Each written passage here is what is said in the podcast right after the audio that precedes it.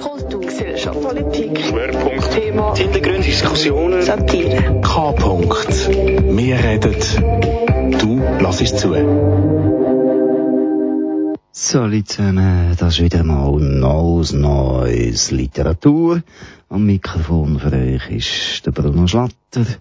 Und ich tue heute ein bisschen aus einem Buch vorlesen, das heisst Gegen den Ball. Nicht mit dem Hugo Ball zu tun, sondern mit dem Fußball. Wenn Autoren kicken. Und es ist erschienen im Sisius Verlag in Wien. Es geht aus eigentlich von österreichischen Autoren, die shooten. Und mit denen haben wir früher ja auch zu gehabt, weil wir sind ja bei der Schweizer Nationalmannschaft, also denen von den Schriftstellern dabei gewesen. Wir sind zu Wien gewesen, wir haben dort mitgespielt an der Europameisterschaft. Erst lang her, 2008 ist das gewesen. Die Schweiz ist sensationell Vize-Europameister geworden. Und wenn ich das statistisch richtig in Erinnerung habe, dann habe ich das erste Goal für die Schweizer Nazi in einer offiziellen, grossen Turnierfunktion geschossen. Knallhart im Strafraum in halbhoch reingejettet. Musik von heute. Weil wir so ein aufregendes Thema haben, haben wir ein bisschen entspannende Musik. Musik für unsere Chakren. Wir hören Mono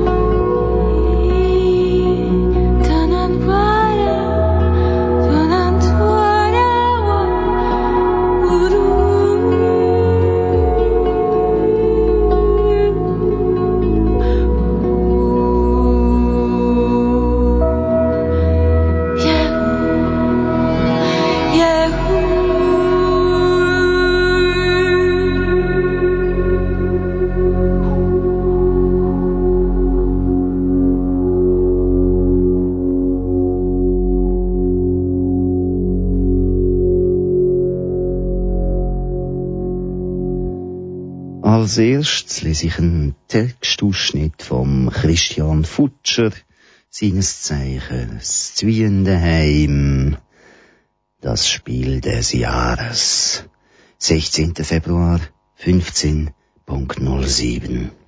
Lieber Wolfgang, ich trainiere bereits. Seit gestern verwende ich zum Beispiel keine Rolltreppen mehr, sondern eile die Stufen hinauf und hinunter, auf dass ich die Muskeln in den Beinen spüre. Und morgen kaufe ich mir einen neuen Trainingsanzug und neue Schuhe, damit ich noch besser trainieren kann. Tägliches Lauf- und Krafttraining ist angesagt, ebenso wie technische Übungen. Ja, ich kann dir stolz mitteilen, dass meine Einstellung hundertprozentig stimmt. Und was alles andere anbelangt, eben Ausdauer, Schutzkraft, Technik und so weiter, daran wird gearbeitet ohne Unterlass, wo ich gehe und stehe, sogar im Liegen, weil da arbeite ich mental. Du wirst es nicht glauben, zu diesem Spiel reisen extra meine lieben Schwiegereltern aus Vorarlberg an. Sie wollen unbedingt miterleben, wie wir den Ungarn eine auf die Nuss geben weil in der Generation meiner Schwiegereltern hat die Begegnung Österreich-Ungarn noch einen ganz anderen Stellenwert als in den heutigen Generationen, die ja zum Teil gar keine Ahnung mehr haben, was das einmal bedeutet hat. Österreich-Ungarn. Mein Ansehen in meinem Freundes- und Bekanntenkreis ist übrigens durch die Einberufung ins österreichische Nationalteam dermaßen gestiegen, dass ich mich wundern muss. Nein, nein, ich verstehe das schon. Ich bin sehr stolz, Mitglied dieser Mannschaft zu sein und fühle mich geehrt. Ich werde das in mich gesetzte Vertrauen nicht enttäuschen. Hoffentlich. Der Ehrlichkeit halber verrate ich dir jetzt aber den eigentlichen Grund meines eifrigen Trainierens. Es ist nämlich schlicht und einfach so, dass ich unbedingt vermeiden will, dass der 18. Mai 2006 mein Todestag wird. Ja, ja, du hast schon richtig gelesen. Meine körperliche Verfassung ist dermaßen unter jeder Kritik, dass es mich nicht wundern würde, wenn du mich jetzt in die Wüste schickst. Pappelapapp. Ich habe noch lange Zeit, meinen Körper wieder auf Vordermann zu bringen. An der Einstellung mangelt es jedenfalls nicht, wie du siehst. Steht die Mannschaft bereits? Welche Position soll ich einnehmen? Wird körperlicher Einsatz verlangt? Oder darf ich so wie der Papierne spielen? Sind die Ungarn große und starke Burschen oder eher schmächtige Bürschchen? Letzteres wäre mir um einiges lieber. Müssen wir gewinnen oder wäre eine Niederlage auch nicht so schlimm? Besteht die Möglichkeit einer Auswechslung oder muss jeder 90 Minuten durchspielen? Wie ist die Wettervorhersage für diesen Tag? Bei starkem Sonnenschein spiele ich nämlich nicht so gern. Wer ist unser Captain? Sind schon weitere Spiele geplant? Am liebsten würde ich ja gegen die Deutschen spielen, weil da würde ich bestimmt über mich selbst hinauswachsen. Wer ist unser Trainer? Was ist unser Maskottchen? Georg Paul Michel hat geschrieben, vom Fußball bekommt man einen elementaren Geist. Hat er recht? So, damit genug für heute. Ich wünsche dir eine schöne Vorbereitungszeit und verbleibe mit einem dreifachen Zicke, Zacke, Zicke, Zacke, hoi, hoi, hoi. Dein Teamkollege Christian Futscher. BS die Ungarn schießen wir vom Platz.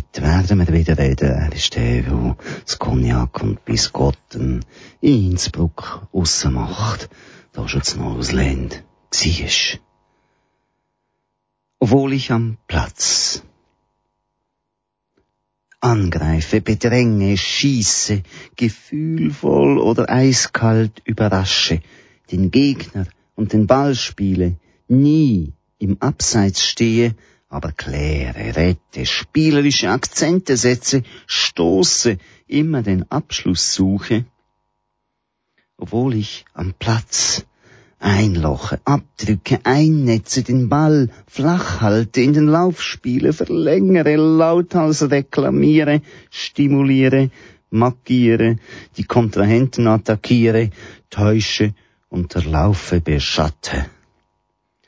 Obwohl ich am Platz ausputze, abstaube, bereinige, verwerte, niederschneide und blocke, das Spiel offen halte oder gefährlich mache, querpasse, Paarlaufe, die Rivalen zu Fehlern zwinge und verunsichere,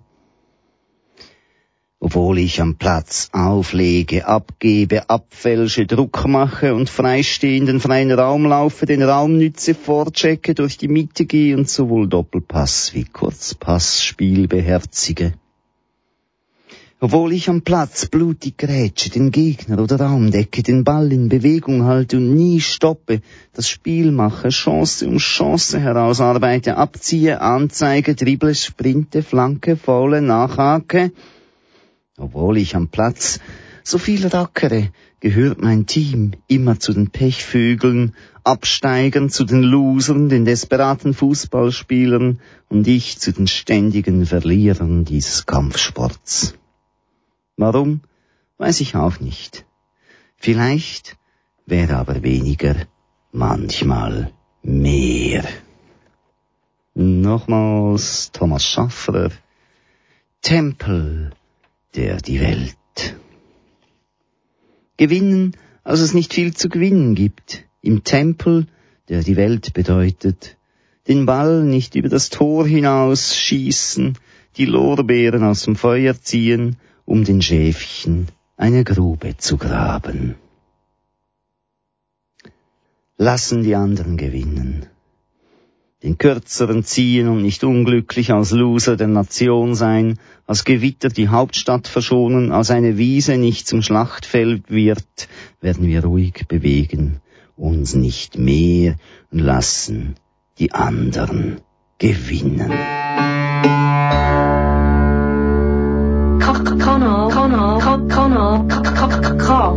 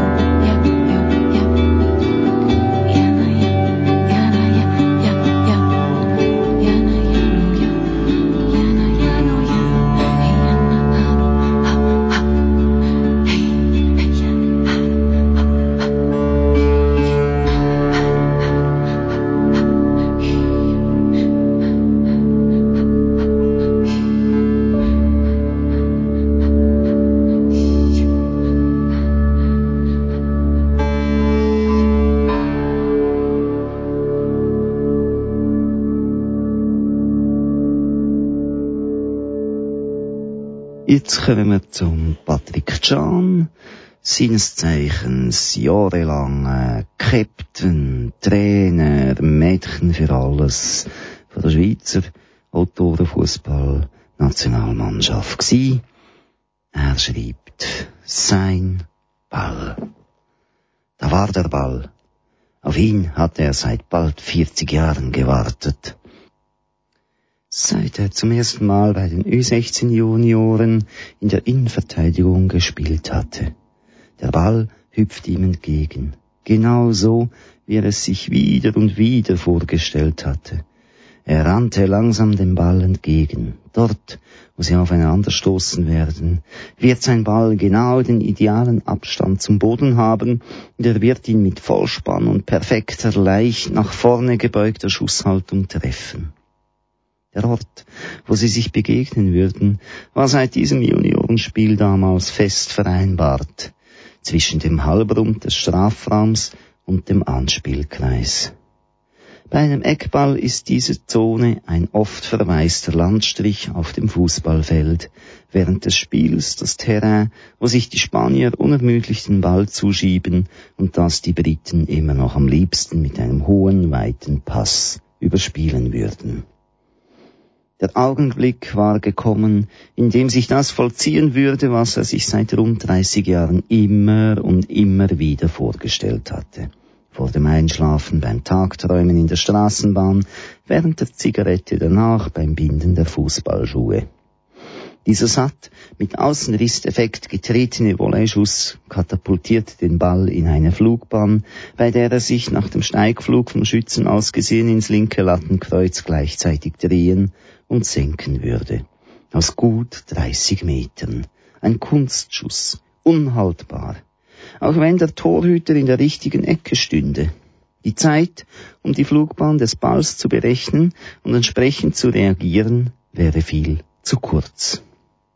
Jetzt waren es noch exakt drei Schritte, links, rechts, links bis zum Rendezvous mit seinem Ball. Seinem Ball.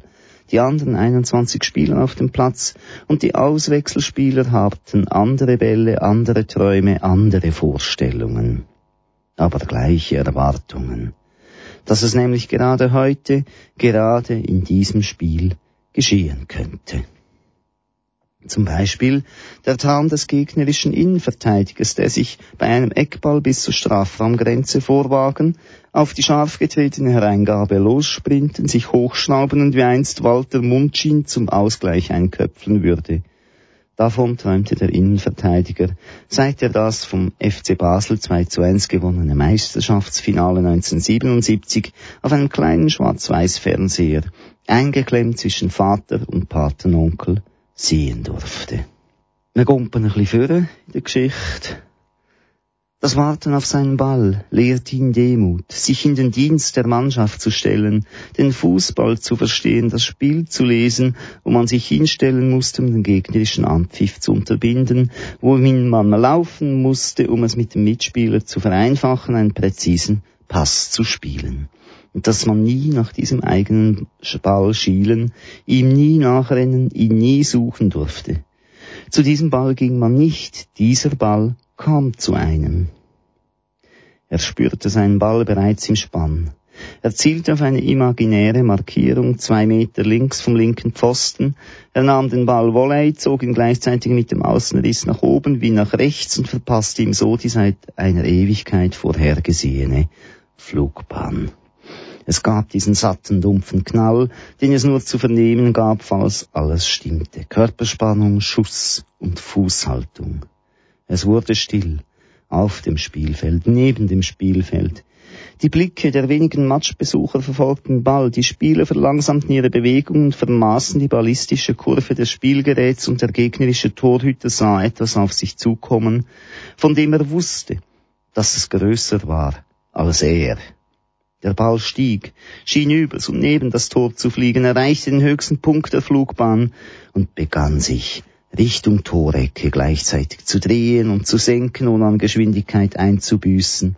Es würde nur noch Sekundenbruchteile dauern, bis der Ball im Netz zappelte und der Torhüter am Ball und am Pfosten vorbeihechtete. Zwei kurz aufeinanderfolgende Schläge waren zu hören, der eine scheppernd, als der Ball auf die Unterkante der Latte traf, und der andere matt, als der Ball wieder auf den Rasen knallte und ins Feld zurücksprang. Der Schiedsrichter entschied kein Tor, obwohl die Mitspieler der eigenen Mannschaft heftig protestierten, während die Gegenspieler verschämt vom Geschehen wegschauten.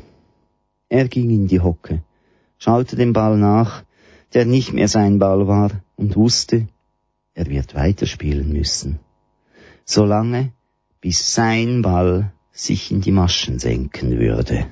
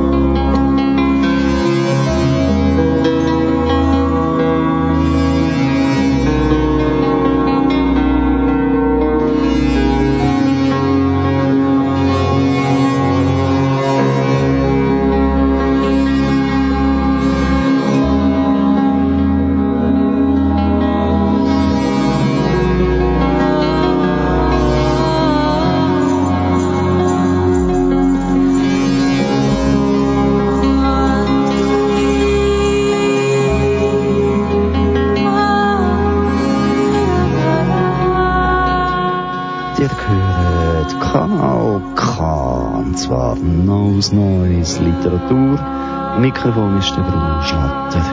Und ich lese euch Szenen aus dem Buch Gegen den Ball, wenn Autoren kicken.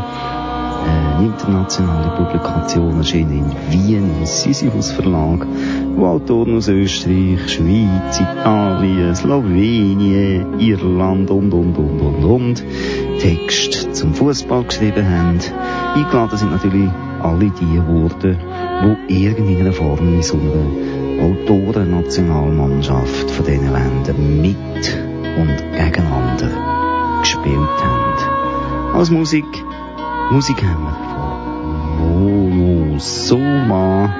Da steckt der Dominik Stark dahinter, wo wir immer wieder im Zusammenhang vom Vorabend von Ausland Dann steht der Silvan Winkler dabei und Eva Luna Benedetti.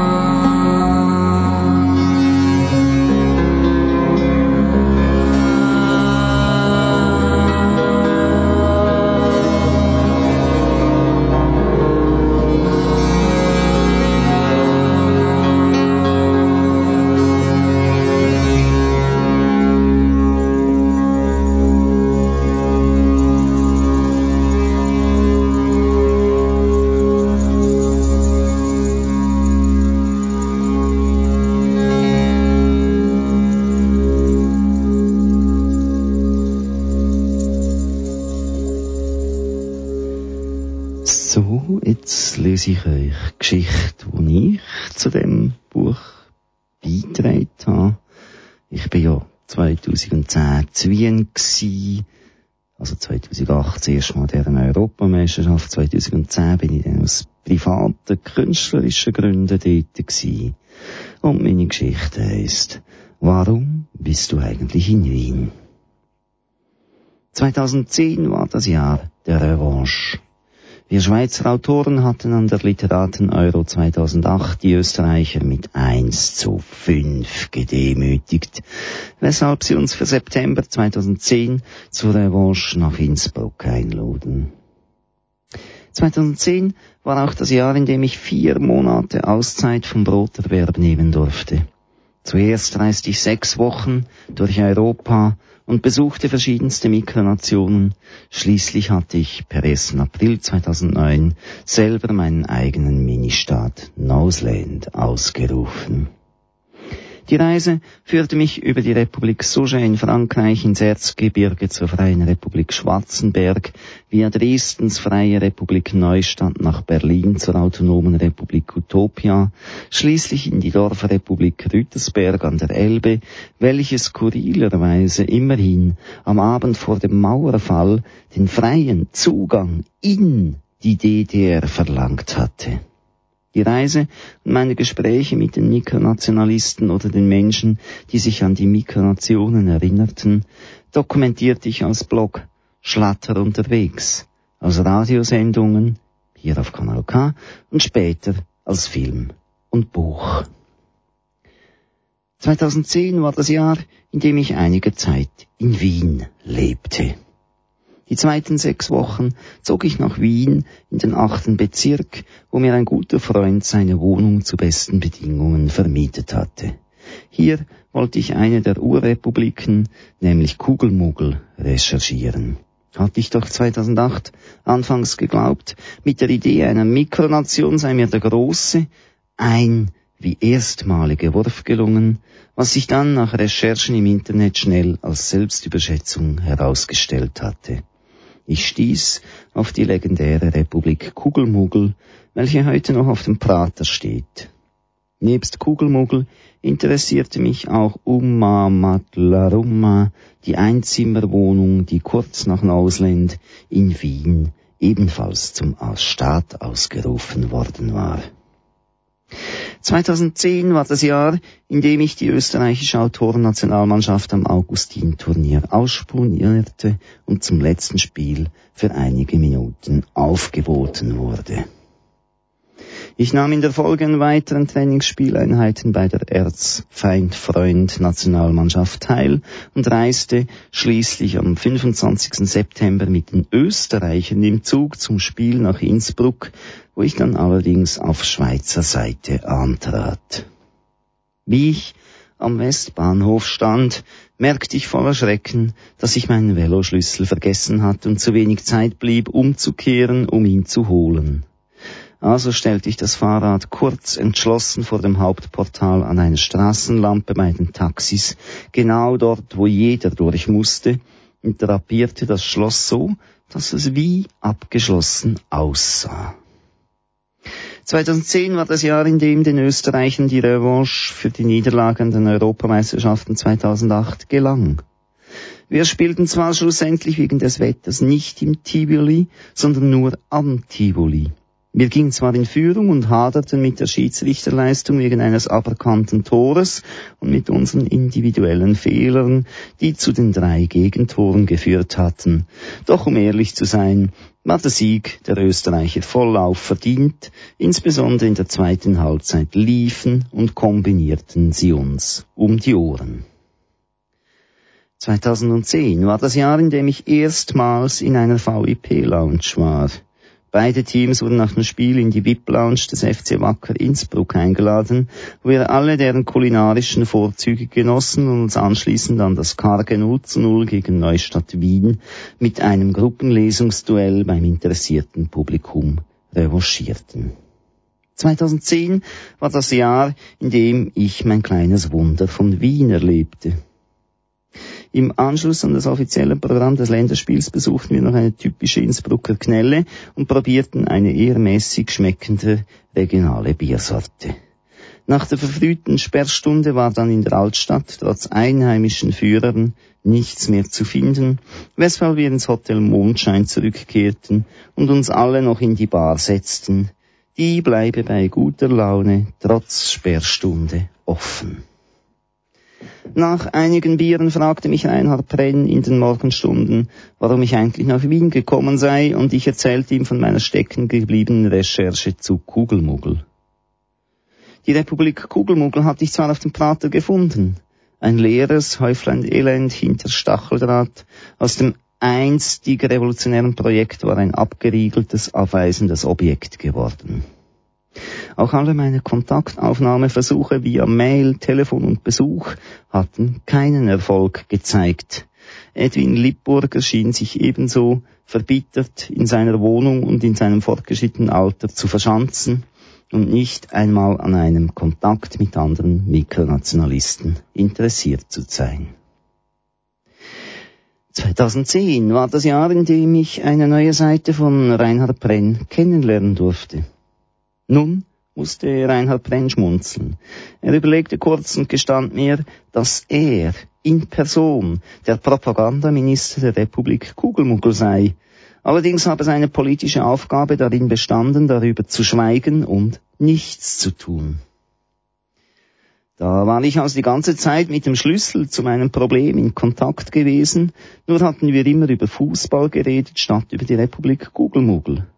Und bei meiner Erstbekanntschaft mit Reinhard Brenn anlässlich der Literaten-Euro im Mai 2008 in Wien war noch nicht einmal die Idee meiner Mikronation geboren gewesen. Die kam erst vier Monate später auf. Nun war schnell ausgehandelt, dass Reinhard mir kurz vor meiner Rückreise in die Schweiz noch ein Interview gebe, in dem er mir dann über seine Erlebnisse mit der Republik Kugelmuggel berichtete, wie er sogar mal in der ursprünglich als Wohnhaus gedachten Holzkugel an einer Versammlung teilnahm. 2010 war das Jahr, in dem Reinhard Prenn sein Propagandaministerium der Republik Kugelmuggel verriet. Zu Ende des Interviews, das mir Reinhard zurück in Wien am Schwedenplatz gab, trat er offiziell von einem Amt zurück, da er mit diesem Interview sozusagen eben dieses verletzt habe, indem er erstmals propagandistisch tätig für die Republik Kugelmuggel geworden sei, was seinem eigentlichen Amtsauftrag diametral zuwiderlaufe. Kurz darauf wurde Reinhard Brenn Minister der glorreichen anarchistischen Monarchie Noseland. 2010 war auch das Jahr, in dem mein Fahrrad überraschenderweise am Westbahnhof nicht gestohlen wurde.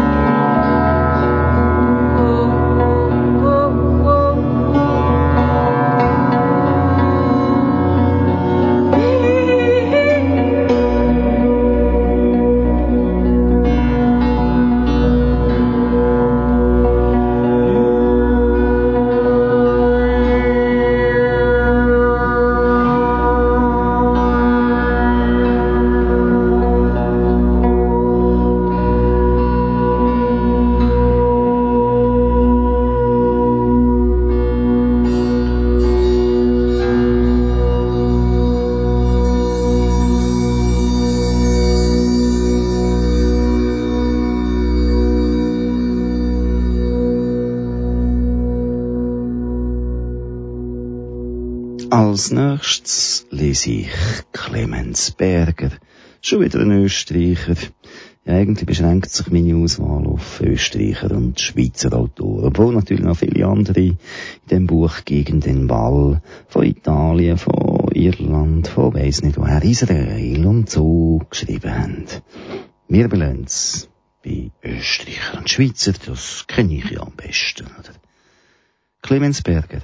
Bin Diego Maradona. Maradona ist nicht mehr jung, aber auf keinen Fall alt. Vor allem soll ihn niemand für alt halten, schon gar kein Jüngerer.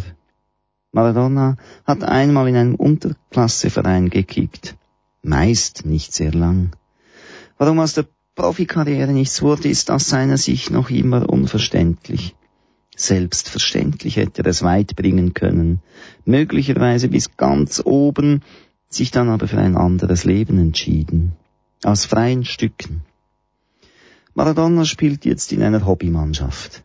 In jeder Hobbymannschaft gibt es zumindest einen Maradona.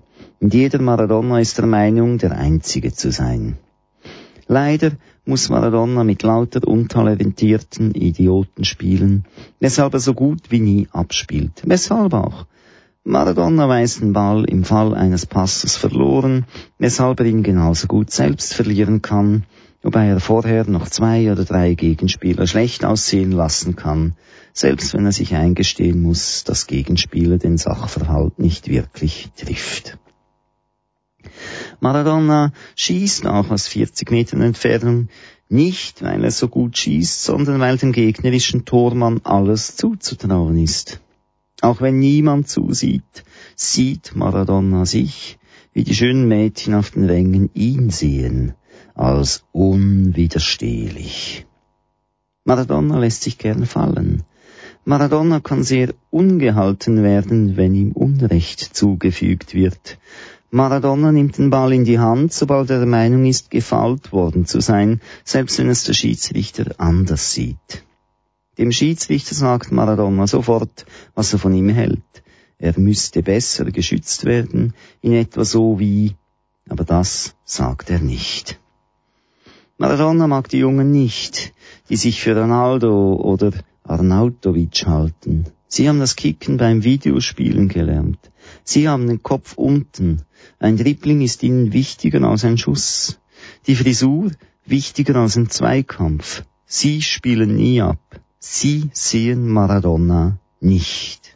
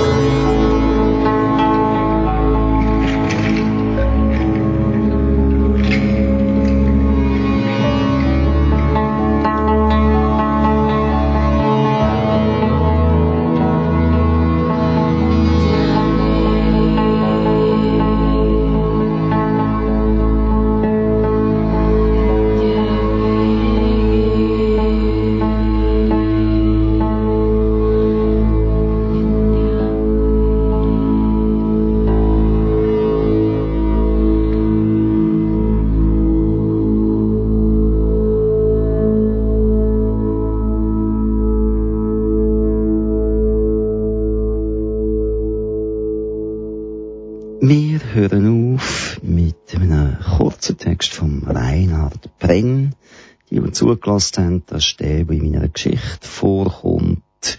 Der ehemalige Propagandaminister von Noseland.